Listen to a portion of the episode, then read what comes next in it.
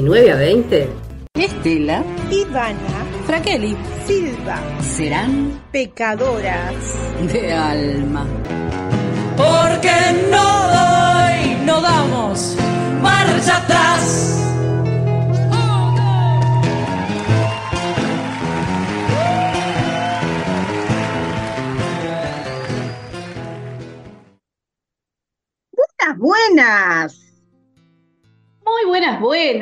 Aquí Estela Fraqueli e Ivana Silva te damos la bienvenida a una nueva emisión de Pecadoras de Alma, sin radial que se puede escuchar los viernes a las 7 de la tarde por Radio Palabras del Alma y que FM Tincunaco 107.3 tiene la generosidad de repetir los jueves a las 3 de la tarde.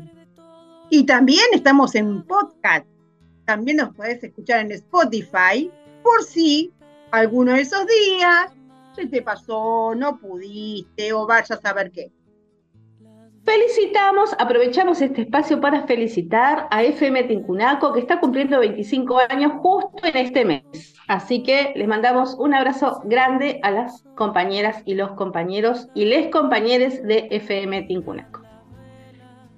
Estelita, Estelita Fraqueli, vos tuviste esta una semana como agitadísima desde el punto de vista artístico, emocional, em, del trabajo comunitario.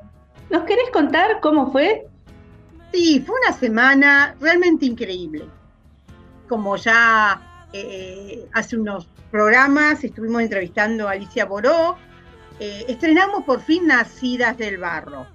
Una obra nueva, escribimos entre todos y, los nervios de hacer algo nuevo, ¿no? Los nervios de ver cómo quedaba, porque bueno, coordinar unas 25, 30 personas, poner las historias de- del barrio dentro de, dentro de la obra, eh, las entradas, las canciones, incorporamos a Utopías Denunciadas, que es una murga de Derki, entonces incorporamos canciones de murga que no estábamos acostumbrados a hacer, incorporamos el sicus, que era un instrumento que no tocamos y que generosamente Walter Rojas, quien, tocó con Jaime Torres y lo acompañó muchas veces en sus giras, nos enseñó un gran sicuri, eh, nos enseñó, incorporamos títeres que Luciano Mansur, ese divino Luciano Mansur nos, nos dio clases, nos ayudó, y era todo, viste, muy, todo muy nuevo, porque era algo que no habíamos hecho. Y nos estrenamos por fin en la biblioteca Palabra del Alma. Y fue, eh, la verdad, fue mucho nervio, muchos nervios todos. Teníamos muchos compañeros nuevos, muchos que eran parte del, teatro independiente. También vinieron al teatro comunitario, que es totalmente distinto. Vos, Ivana, que son el teatro independiente, saben muy bien que las estructuras son distintas. Ellos venían estructurados de una manera. Así que bueno, era todo una, así toda una, una, una eh, emoción. Sí, sí, ¿qué va a pasar? ¿Cómo nos va a salir? Voy a contar desde el punto de vista eh, del espectador, porque estuve, tuve la eh, enorme, inmensa y nunca me voy a terminar de, de agradecer fortuna de estar en ese estreno y verlos aparecer a todo el grupo y que inician con una canción. Te juro que fue piel de pollo todo el tiempo. Fue una emoción tan grande escucharlos cantar, escucharlos, eh, eh, verlos mm, a los niños que estaban en la primera fila de- del coro, eh, desenvolverse también. Y después cuando empezaron a contar las historias, que son historias muy emotivas, que llegan muy, muy profundo al corazón y que son historias sobre todo porque son historias reales de las mujeres de, Palabras del Alma, ¿no? En ese contexto, con esos títeres gigantotes, eh, como si fuera un sueño, la verdad, desde el punto de vista del espectador, fue una cosa maravillosa. Vayan a ver nacidas del barro en cuanto tengan oportunidad, les digo ahora a nuestra audiencia, eh, van a, recién empiezan, o sea que van a tener un montón, un montón de, de funciones, así que vayan a ver esta obra. Bien, ahora me corro y sigue Estelita hablando desde el punto de vista de los que estaban sobre el escenario.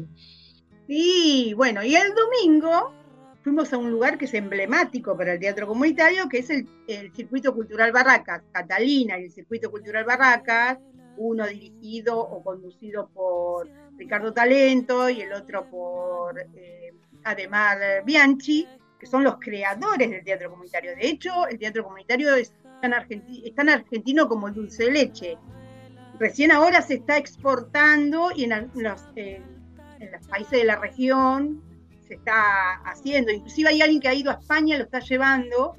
Es recién ahora es como que está, después de 40 años, que es lo que se celebra este año, se está expandiendo el teatro comunitario. Y estuvimos eh, con otros grupos de teatro comunitarios en eh, el circuito cultural Barracas. La verdad que ahí ya estábamos más cancheros, ya no eran esos nervios, ya nadie, porque la, la primera no habíamos olvidado la ley convengamos que muchos se habían olvidado la letra y los nervios, los saberes que yo qué.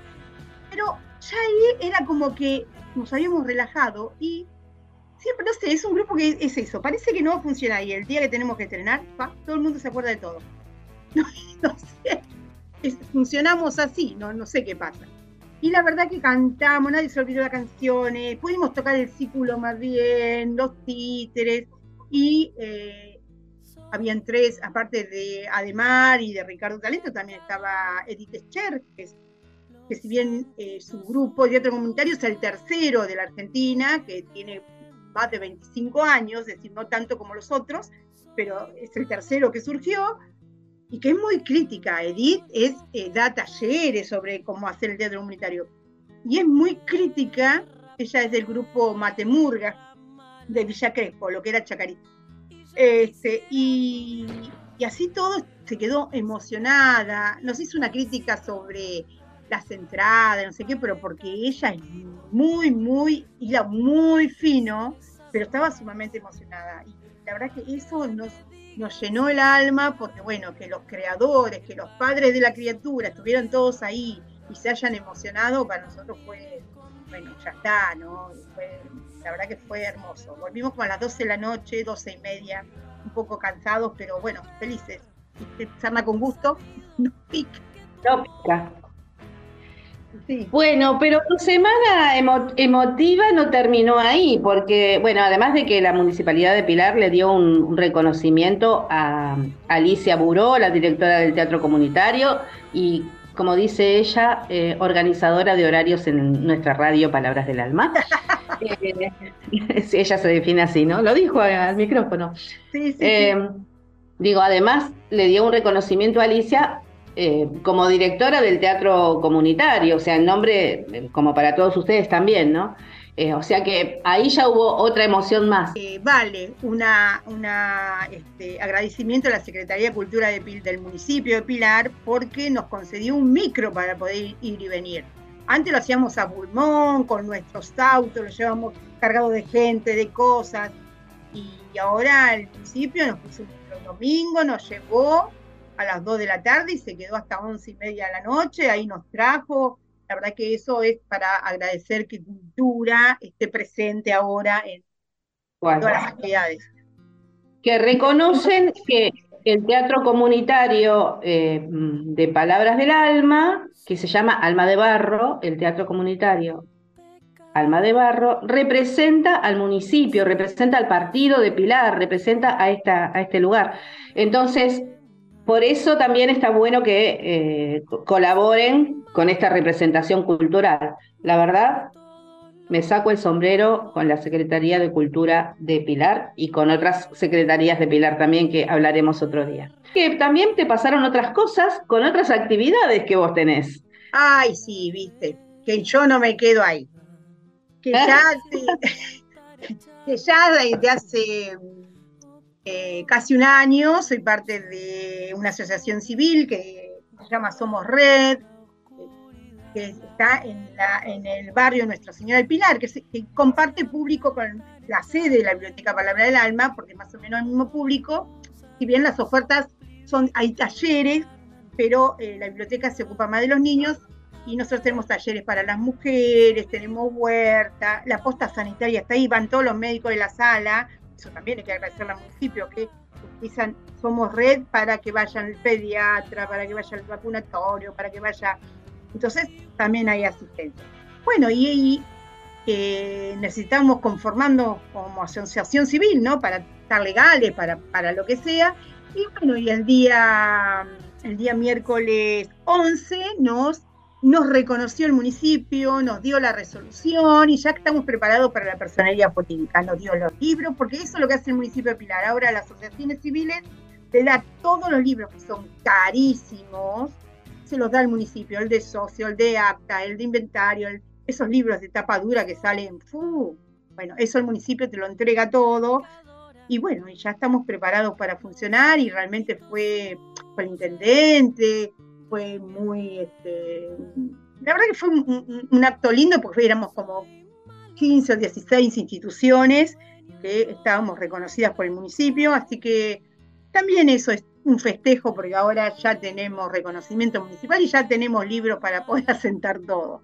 Vamos a tener que dedicarnos un programa, a dedicarle un programa a toda la actividad que está haciendo eh, sociocultural que está haciendo eh, el municipio de Pilar.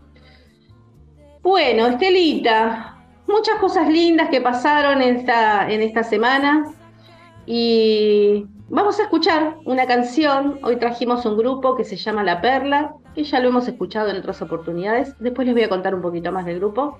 Ahora vamos a escuchar la primera canción que tiene que ver con la fuerza femenina ancestral, con esto de, la comunidad, de unirse, de lo que uno, uno trae consigo y lo vuelca eh, en el tiempo que le toca vivir y en el espacio que le toca vivir.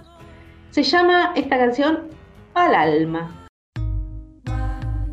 Vaya tranquila, mija, con paso firme, que yo la, yo la, yo la Siembra segura, tranquila, mija, que esta tierra es pura Oídos abiertos, palabra en movimiento, tranquila amiga en el viento, saliva y aliento, siembra segura, tranquila amiga que esta tierra es pura, que te traigo remedio para el alma, siembra fuerza, segura, que te traigo remedio para el alma. Traigo remedio para la siembra fuerza, segura, raíz, tranquila mija que esta tierra es raíz. Me siento poderosa, tengo claras mis raíces. Crecí, viví, morí sanándome las cicatrices. Escucho los consejos de la tierra cuando me habla. Del centro de mí misma sale lava que me enciende. Me sanan las sabias palabras de mi matriarcado. Un círculo de fuerza, mensajeras del pasado, rodeadas de un fuego sagrado. Hey. Es una conexión del más allá, algo planeado. Escúchate a ti misma, no dejes que te presionen. La voz que trae el viento te dice que no te ahogues. Dentro de la maleza, probando frutos y flores. Un viaje hacia otras vidas, un portal, varios colores. A lo lejos con paso firme veo a la mamacha bajar Pies descalzos, guagua al hombro, la montaña su forma de ser Sabia libre, soñadora andariega, su paso es raíz que se aferra a la tierra en este territorio las venas siguen abiertas, es un campo dolorido, pero para todo hay receta. Tengo maras, cantos, magias de mi tierra soberana. Yo me vine desde el sur tejiendo esto con mis hermanas.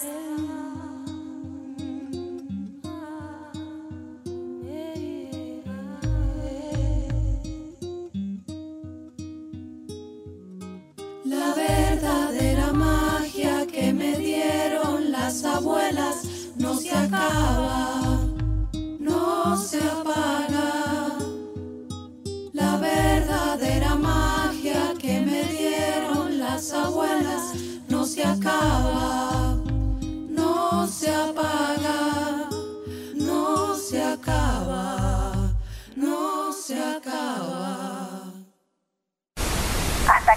mujeres dejemos de ser un anónimo.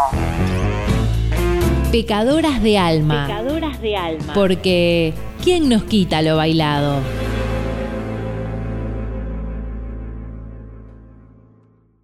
Y tenemos ahora a nuestra columnista de filosofía, a la profe Carolina Saladino, que nos trajo un tema que es bastante complejo, pero que ella lo explica muy bien. Ella nos va a hablar de libertad y liberalismo y lo que significa la libertad para el liberalismo desde el punto de vista de la filosofía. La escuchamos. Hola Ivana, hola Estela, ¿cómo están? Espero que estén bien. Hola a quienes están del otro lado escuchando, espero que todos se encuentren muy bien. En primer lugar quería agradecerles por los mensajitos sobre la columna de filosofía, la verdad es que me emociona mucho eh, escuchar que hay gente que opina, gente que, que le interesan estos temas. Es la primera vez que hago algo así, Así que nada, es, es muy gratificante saber que, que les gusta, que les interesa y demás. Así que muchas gracias por eso. Y hoy, para la columna de hoy, quería que conversemos o quería que nos empecemos a interiorizar un poco en un concepto bastante complejo de, de la filosofía y de la vida en general, que es la libertad en estos días que corren este concepto se ha puesto en la agenda diaria de todos, ¿no? Todos hablamos de la libertad, de, de qué es la libertad, de mi libertad, queremos ser libres. Y a lo largo de la historia de la humanidad la libertad ha sido un problema importante, ¿sí? Lo primero que hay que tener en cuenta para empezar a comprender un poco este concepto es que tienen muchas interpretaciones distintas, ¿sí? tanto en el ámbito filosófico como en la vida personal de cada uno. ¿Y esto por qué sucede? Sucede porque la libertad es un bien inherente al ser humano. ¿Y qué quiere decir inherente?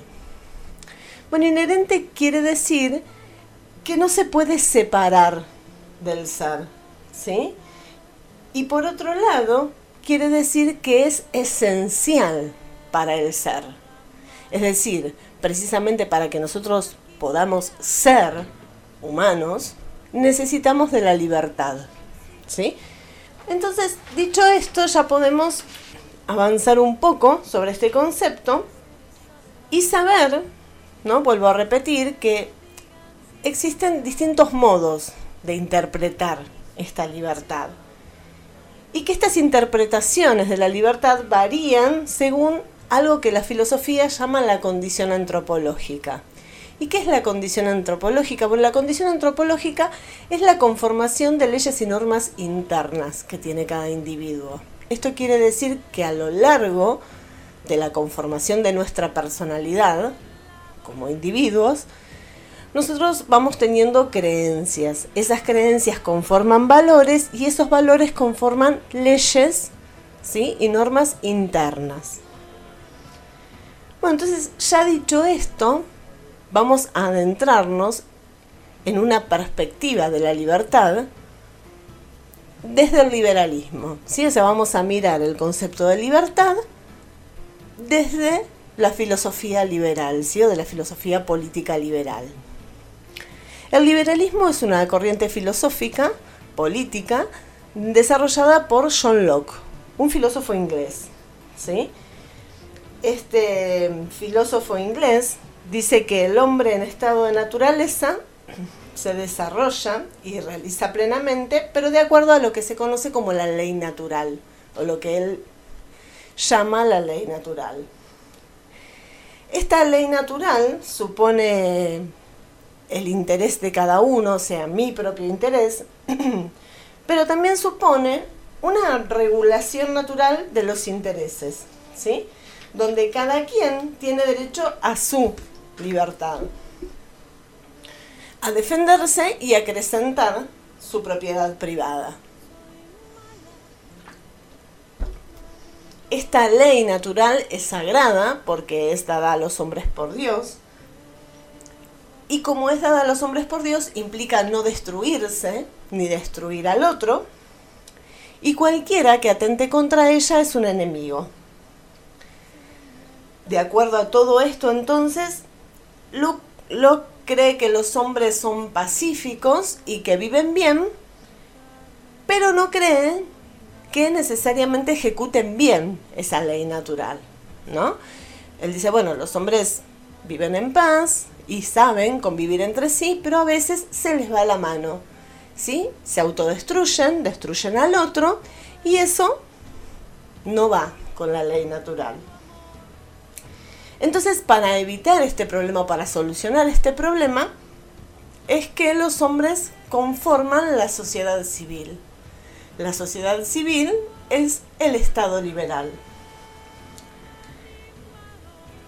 Así los hombres en este pacto que hacen para conformar esa sociedad civil pierden el derecho de castigar al otro, porque para eso ahora van a tener leyes civiles, pero no pierden su libertad. Locke sostiene que la libertad es el ejercicio de mi propia determinación individual sin restricciones. ¿sí? No nos olvidemos de esto, porque es muy importante. Por eso la libertad se conserva frente a la sociedad civil, o sea, frente al Estado liberal. Este Estado liberal no pone restricciones a la libertad, ¿sí? porque esta libertad es sagrada, entonces no la puede restringir. Por ende, la libertad del individuo le quita poder al Estado civil, al Estado liberal, ¿sí? a la sociedad civil. ¿Esto qué quiere decir? ¿O esto en qué lugar deja al Estado liberal, a la sociedad civil? En un lugar muy pequeño. ¿sí? La sociedad civil es mínima frente a la libertad del individuo. La sociedad civil garantiza esa ley, ¿sí? esa libertad del individuo. Y esto trae un problema que es que subraya el individualismo. Por otro lado, ¿se acuerdan que al principio, cuando empezamos a hablar, yo les expliqué que la ley natural suponía el derecho a acrecentar la propiedad privada de los hombres? Entonces, esta sociedad civil le da a sus individuos la libertad irrestringida para acrecentar sus bienes. Y esto trae otro problema, ¿Por qué? Porque el reparto de bienes en el Estado liberal no es igualitario. Entonces, esto implica que los que más tienen materialmente tengan más libertades que los que menos tienen materialmente. Esto trae desigualdades. ¿sí? Entonces acá hay un problema. Dos, el individualismo y la desigualdad económica. Así que desde ahora en más, tengamos mucho cuidado, ¿sí? Cuando le digamos al otro o escuchemos que nos dicen, tu libertad termina donde empieza la mía, ¿no? Este dicho tan popular entre nosotros. Porque la libertad de los liberales no termina donde empieza la mía. La libertad de los liberales se acrecenta cada vez más, sin límites, haciendo prevalecer el individualismo y muchas veces, en la mayoría de los casos, dejando lugar a la desigualdad económica. Y hasta ahí vamos a dejar el concepto de libertad del liberalismo. En otras oportunidades quizás podamos ver otros conceptos de libertad que vamos a ver que son más comunitarios, más solidarios incluso. Pero bueno, hasta acá hoy este de la libertad liberal que me pareció interesante traerles para, para pensar un rato. Muchas gracias por estar del otro lado. Les dejo un abrazo grande y un beso. Bueno, fue este, una explicación clara de lo que Luke, eh, que yo supongo que todos los liberales se deben centrar en él para hablar sobre la libertad, ¿no? Sobre la libertad así ilimitada, como nos explicaba Carolina. Pero qué peligrosa es, ¿no? Qué peligrosa porque ella también nos dice que eso produce desigualdad, porque en realidad Luke lo dice desde su subjetividad y como filósofo, pero que lo tome alguien y crea que eso es algo positivo para, para, la, para la comunidad, para la población, cuando la libertad es ilimitada y nadie puede, na- para llegar... La pueden regular. Claro, no puede regularla y o sea, el que viene pobre medio atrasado, chau. Te quedaste sin la libertad, no podés exigirla, chau derecho.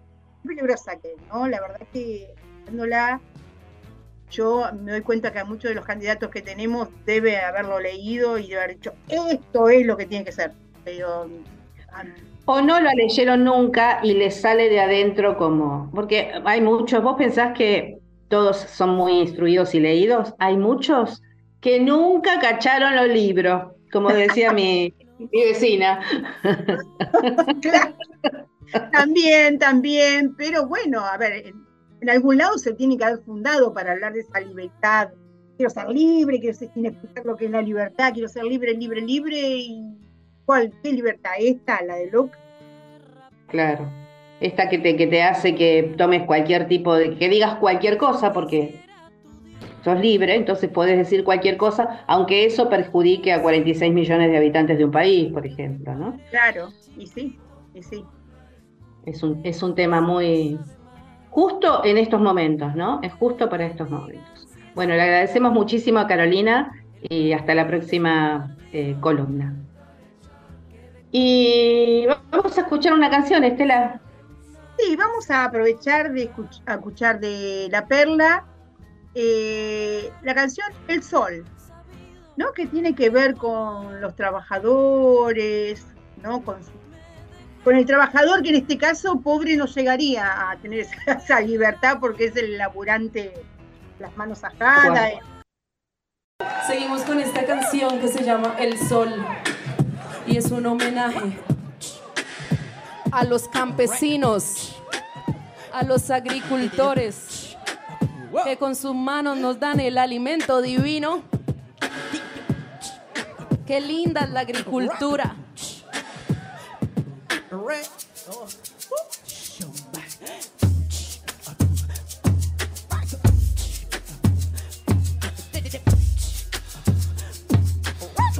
La cosa más hermosa.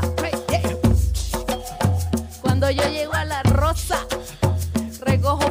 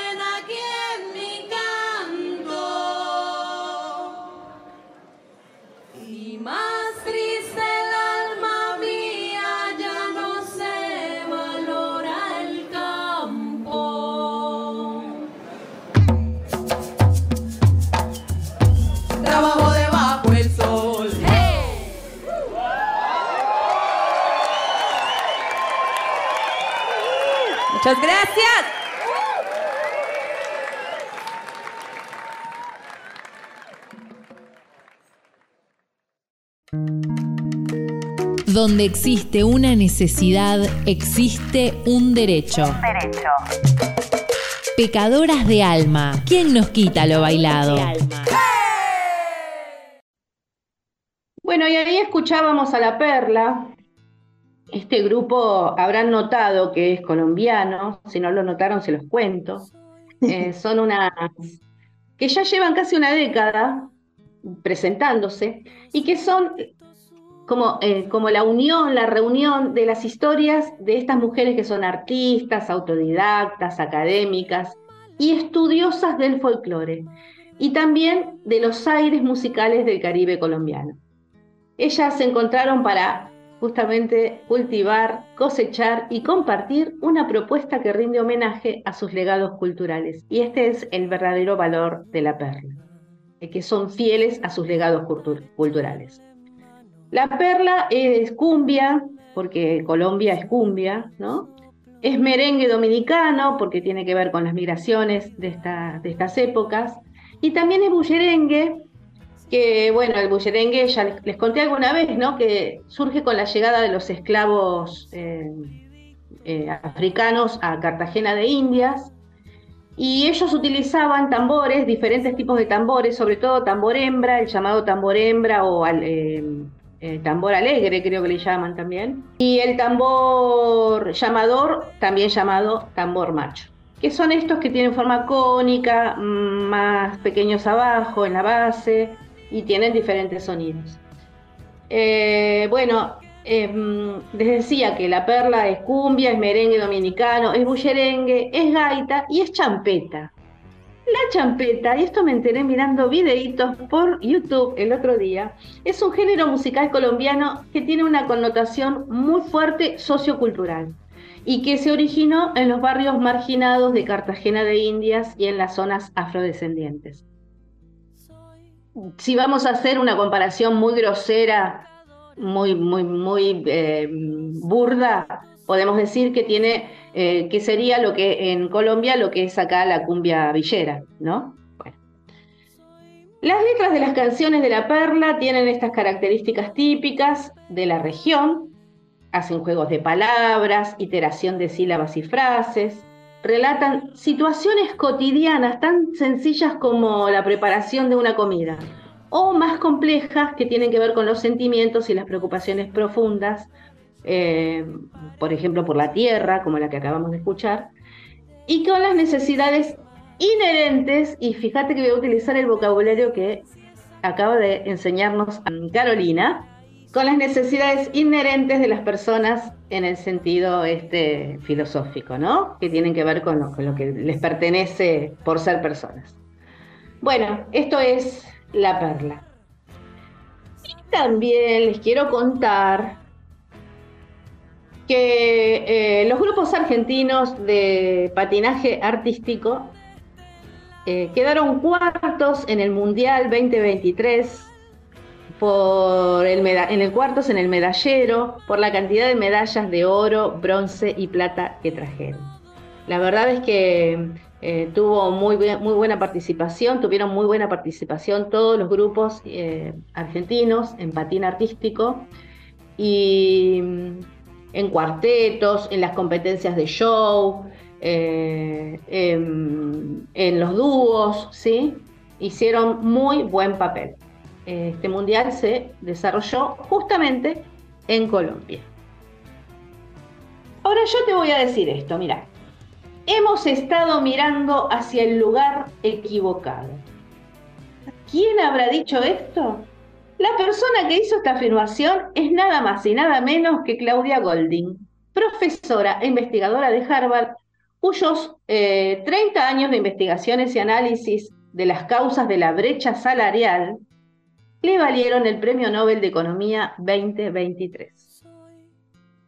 Ella dice, tenés un hombre y una mujer en una línea de salida, como en una maratón, y arrancan al mismo tiempo siendo idénticos corredores. Al principio van igualados y entonces le ponemos a uno de ellos un par de pesas. Y claro, se queda atrás. Lo que nosotros hemos hecho como equipo de investigación es calcular cómo interfieren esas pesas, porque eso es lo que explica la mayor parte de la brecha salarial que existe en estos momentos en cuanto a hombres y mujeres. Según ella, tener hijos afecta, y da un ejemplo, una pareja con hijos, ambos eh, con la misma, el mismo nivel de educación y la misma capacitación, trabajan las mismas horas semanales, pero ofrecen un aumento en la empresa por tener amplia disponibilidad horaria, tipo cualquier día y cualquier hora te podemos llamar y te damos un 30% más del, del salario. Uno toma el trabajo siendo pareja y el otro se tiene que quedar en la casa porque tienen hijos, tienen que cuidarlo. Sí, Esto ya, ya lo hemos hablado muchas veces acá. Eh, la diferencia salarial se produce porque generalmente la que termina quedándose en la casa es la mujer.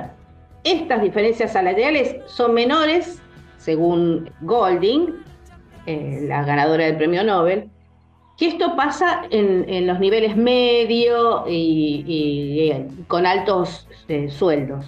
Las diferencias, dice, son menores eh, cuando estamos hablando de un salario mínimo, porque ahí ya no existe brecha salarial, ¿no? Y que la única forma de acabar con la brecha es cambiar los roles, que los hombres se involucren más con la crianza de los hijos, que se impliquen más en el hogar. Pero una vez logrado esto, tampoco es suficiente. También hay que lograr que el, traba el trabajo sea más justo. Porque en lugar de tener dos empleados, uno que trabaja el horario eh, preciso y otro que tiene amplia disponibilidad horaria para el trabajo y que gana más, habría que lograr que las empresas no pretendan que el empleado esté disponible 24/7 pero que ese ya es otro tema. O sea que ya nos está agregando un eh, punto más a la brecha salarial. Y el punto sería este justamente. Además del cambio en, eh, los roles eh, familiares, hay que lograr un cambio en, el empresariado y en la forma de ver a los trabajadores. Bueno, nuestras felicitaciones para Claudia Golding, esta investigadora de Harvard, que ganó el Premio Nobel de Economía por investigar este tema. Que justo para este momento también, ¿no? Justo un candidato que hablaba sobre eso y decía que eso no existía, que era un invento. ley estuvo diciendo que era un invento y justo parece que lo estuvieran esperando, que él diga algo para atrás. Imagínate que el premio Nobel hace rato que lo vienen, eh, vienen calculando a quién se lo van a dar. O sea que el que está desfasado siempre es el candidato. Claro. Porque sí, no sabe para dónde va el mundo y habla por hablar. Y sí, sí ojalá todos los votantes eh, puedan ser conscientes de esto, ¿no? De que no es por ahí. No, no puede ser nunca por ahí. Bueno, vamos a escuchar una canción, Estela. ¿Qué te parece? ¿Qué nos propones? Ay, me parece bárbaro. Vamos a escuchar Respiro. Un respiro ahí en, en esta discusión de la brecha salarial me parece bárbaro.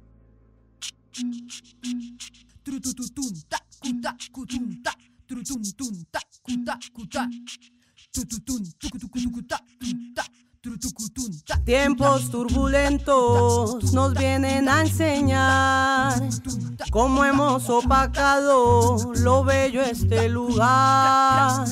No hemos calculado ese daño fatal, pero llegó el momento de parar y replantear. Pim pata, pim pata, pim pata, pim pata, crack, crack, cutum, tra, trutun, tun, tucu, tucu, tucu, ¿Qué necesitamos para darnos cuenta? De lo que vale, lo que importa de verdad. ¿Qué necesitamos para darnos cuenta?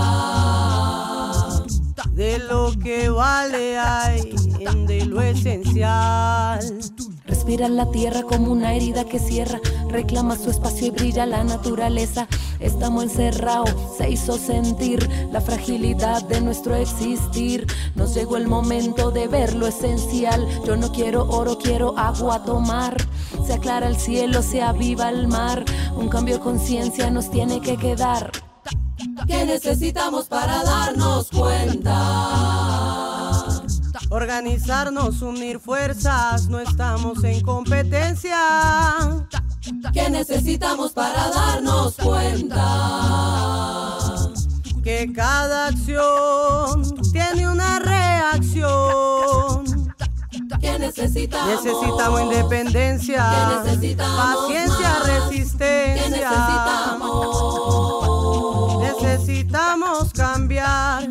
necesitamos? Necesitamos independencia, ¿Qué necesitamos paciencia, más? ¿Qué resistencia. necesitamos? Respiro.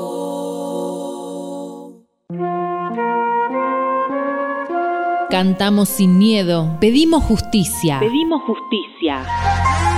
No daremos paz hasta justicia. Que resuene fuerte. Nos queremos vivas. Pecadoras de alma. No daremos paz hasta que haya justicia. Hace unos días estuve en el Centro Cultural de la UNS, de la Universidad Nacional de General Sarmiento, acá en mi barrio. Cada tanto hace unas mateadas, hay un museo llamado Imaginario, que se dedica específicamente a la divulgación científica. Y entonces hacen unas mateadas donde concurren chicos de escuelas secundarias o vecinos como yo o estudiantes de la universidad, donde explican algunos temas. La mateada a la que yo asistí, muy bien organizadas además, eso me tengo que, tengo que destacarlo, ¿no? Está todo puesto que no falta nada, se escucha bien, eh, hay mm, proyector, el, lugar es cómodo, la verdad es accesible, te sirven un cafecito, la verdad, se pasan las- la en la organización. Pero la última vez, digo, escuché, fui a escuchar la mateada científica sobre inteligencia artificial. Y ahí encontré a una científica que eh, tiene que ver con la universidad, que se llama Agustina Maini. Ella es licenciada en filosofía y está, haciendo una diplomatura en ciencia de datos en la Universidad Nacional de Córdoba. Eh, ella es especialista en este tema de, datos y de tecnología. Y el tema de esa mateada era, como les decía, la inteligencia artificial y específicamente eh, el chat GPT, que es una aplicación que ella nos va a explicar ahora en un ratito. Es una aplicación que eh, está como mu- muy, eh, eh, muy en boga últimamente y, y- y los chicos están como muy entusiasmados con esto. Bueno, vamos a escuchar la nota que nos mandó Agustina Maini y después hablamos un poquito. Hola, ¿cómo están? Espero que muy bien. Eh, y espero además que estén con ganas de, reflexionar, de pensar en conjunto acerca de la inteligencia artificial, que es el tema que les propongo que charlemos el día de hoy.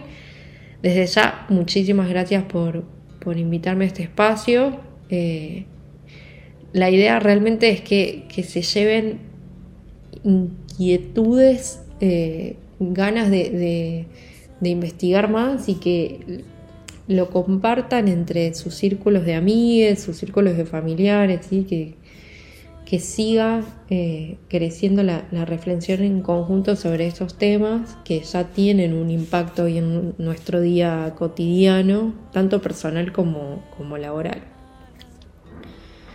Tomando la sugerencia de Estela e Ivana, eh, vamos a arrancar con la definición de inteligencia artificial para contraponerla un poco con, con la noción de inteligencia eh, humana, si les parece. Eh, yo tomé una definición clásica, una de las clásicas, que es de Nilsson del 98. La vamos a reparafrasear un poco, pero él básicamente lo que dice es que la inteligencia artificial, en sentido amplio, está relacionada con el comportamiento inteligente en artefactos. Y por comportamiento inteligente, por ese concepto, él entiende todo lo que implica eh, un proceso de razonamiento, de aprendizaje, de percepción, de comunicación y de acción en el marco de un entorno complejo. Fíjense que todas estas palabritas que fui mencionando hacen alusión a, capacidades eh, humanas, ¿sí?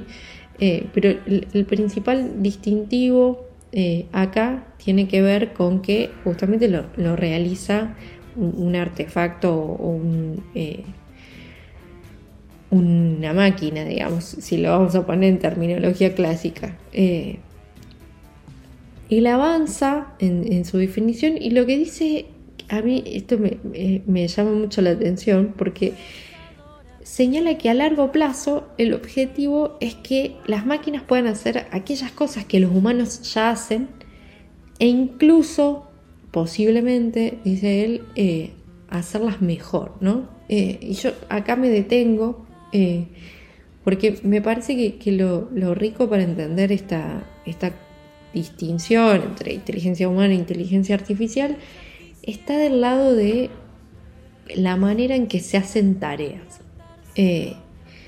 Obviamente que lo dejo a curiosidad de, del oyente, hay toda una discusión filosófica acerca de si las máquinas pueden pensar o no, es el nombre general del debate, ¿sí? pero acá lo, que, en lo que quiero que nos detengamos es como les decía, en cómo se hacen las tareas. ¿Por qué motivo? Porque hay algo de la automatización, ¿sí? De, un determinado proceso para llegar a un objetivo y también hay algo de eh, hacerlo de manera masiva, escalable para muchos casos, eh, que es un poco lo que está en juego en la definición de inteligencia artificial. No es taxativo obviamente, pero nos ayuda a, pensar, ¿sí? Eh, las herramientas, estas herramientas, estos, digamos, estas nuevas tecnologías, en principio, tienen ese objetivo de, ayudarnos a, automatizar tareas que nosotros sí podemos hacer, pero nos lleva mucho tiempo. Y por sobre todo nos pueden llegar a, producir como consumo de, tiempo para tareas que son eh, cognitivamente más pesadas o, que requieren más esfuerzo, son más estratégicas. ¿sí? Eh, imagínense, por ejemplo, eh, siempre vamos con ejemplos de miniatura, pero para que se entienda. Imagínense que ustedes son docentes y quieren calcular, por ejemplo, el rendimiento académico de un conjunto de alumnos. Bien, en ese caso obviamente que si tienen un solo grado asignado, serán 30, 40 eh, alumnos y, más o menos esa tarea de, hacer el análisis del rendimiento, eh, más o menos es, fácil, es rápida y está al alcance de uno. Pero imagínense que no son docentes ahora, sino que son los directivos, ¿sí? Y quieren hacer eh, este mismo análisis para cada uno de los grados de cada una de las aulas, perdón, de los distintos grados de todo el instituto, del, colegio que, tienen a cargo. Eh, ahí necesitamos herramientas justamente que nos permitan eh, hacer los cálculos de manera rápida, general, para muchos casos, y no quemarnos en eso, para decirlo súper en criollo, ¿no? y quemarnos más bien en las conclusiones que vamos a sacar de esos promedios, por ejemplo, que obtengamos eh, para una toma de decisión que sea estratégica, que efectivamente mejore el rendimiento, que eh, eh, tenga significado, sea, digamos, tenga peso para esa institución. ¿no? Ya saliendo un poco del, ejemplo, siempre es importante prestarle atención a, los datos porque los datos son, eh, digamos, la base, la materia prima con la que funcionan las herramientas de inteligencia artificial. Obviamente que es un paraguas muy grande, ¿sí? Eh, el término IA. Hay muchísimos tipos de herramientas distintas y demás. Yo me voy a centrar solamente en, modelos de aprendizaje automático, Hoy en día está muy, muy de moda el chat GPT, eh, que si no lo conocen, eh, ya, les pido que lo googleen. Eh, es una, plata, una interfaz que simula un, chat donde podemos hacer las preguntas y el chat nos va a responder. ¿sí? esta, mención tiene que ver con que ponerlos, digamos, ponerles ejemplos concretos de tecnologías que ya están en curso y que ya vinieron a ayudarnos con ciertas tareas, por ejemplo, buscar información específica sobre algo. ¿sí? Pero siempre en estos ejemplos a lo que tenemos que prestarle atención es a los datos.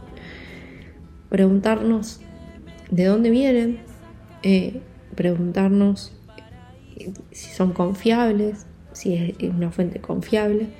También preguntarnos sobre el propósito que tienen estas herramientas, ¿sí? O sea, para qué fueron creadas, fueron pensadas. Vamos a, traer, les voy a dejar dos ejemplos, ¿sí? obviamente que yo no soy experta en, ninguno de los ejemplos de los que voy a mencionar, pero son dos ejemplos eh, que, son, eh, que, pasaron en nuestro país y que eh, merecen la pena reconstruir y, pensar, ¿sí? con, estas dos preguntas de, dónde se sacan los datos y para qué. el primer caso tiene que ver eh, con un estudiante de sistemas, de ingeniería en sistemas, de la Universidad Nacional del Centro de la Provincia de Buenos Aires, Ignacio Gorriti, que en 2022 desarrolló un modelo para interpretar lenguajes de señas que transcriba su significado, es decir, un modelo que procesa imágenes que permite detectar cuál es, eh, eh, cuál es la, la transcripción de una seña particular que haga una por ejemplo una persona eh, sordomuda eh, y posibilitar así una mejor comunicación de estas personas a personas por ejemplo como yo que no, no sabemos el lenguaje de señas. Por otro lado otro caso el que les mencionaba recién es de 2022 el que les menciono hoy es de unos días atrás eh, que se, aprobó, la ADMAT aprobó el uso de eh, modelos de inteligencia artificial para ayudar con la detección temprana del cáncer de mama. ¿sí? Eh, básicamente, y esto estoy casi que leyendo textual de, una nota de Infobae que después se la podemos compartir, ¿sí?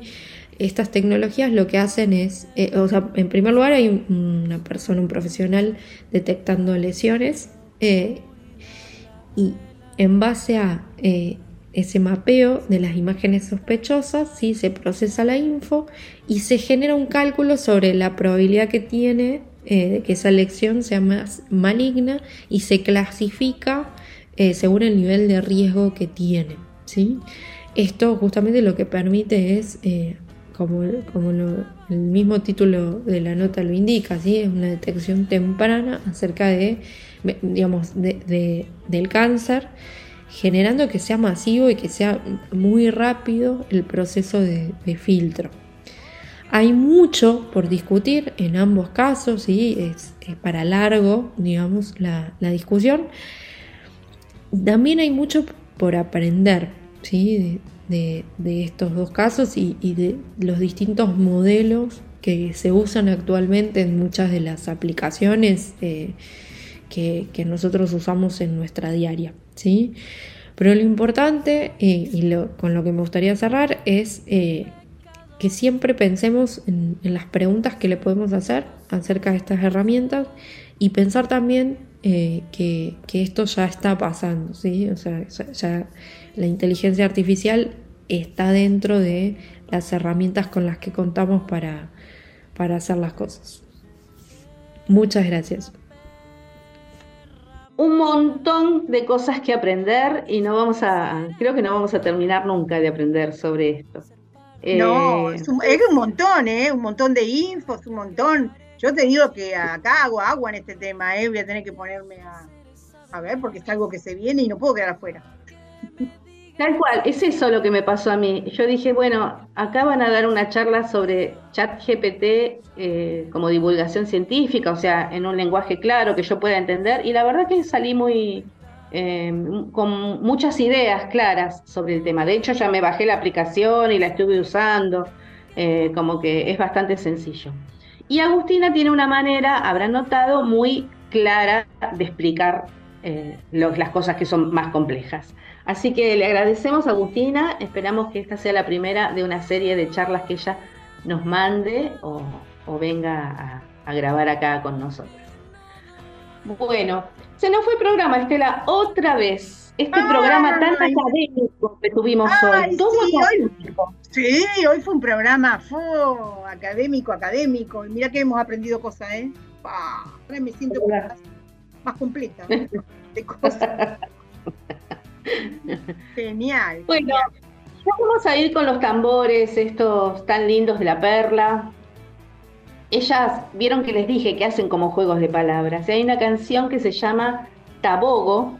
Si lo decimos muchas veces, como hacen los juegos de palabras de los chicos, tabogo, tabogo, tabogo es Bogotá en realidad. Bueno, la canción se llama Tabogo, se refiere por supuesto a la vida en Bogotá y nos vamos a ir con estos tambores. Les recomiendo que se levanten y, bailen un poquito, ¿no? Este, este bullerengue.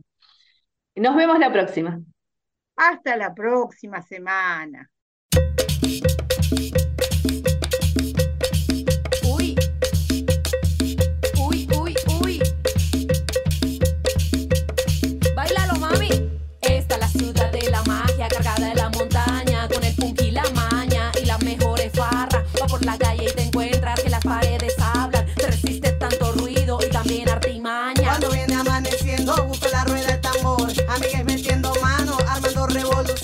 Vamos a dar una vuelta, tomarnos unas bolitas. Comadre, usted no está sola, la noche se pone frita.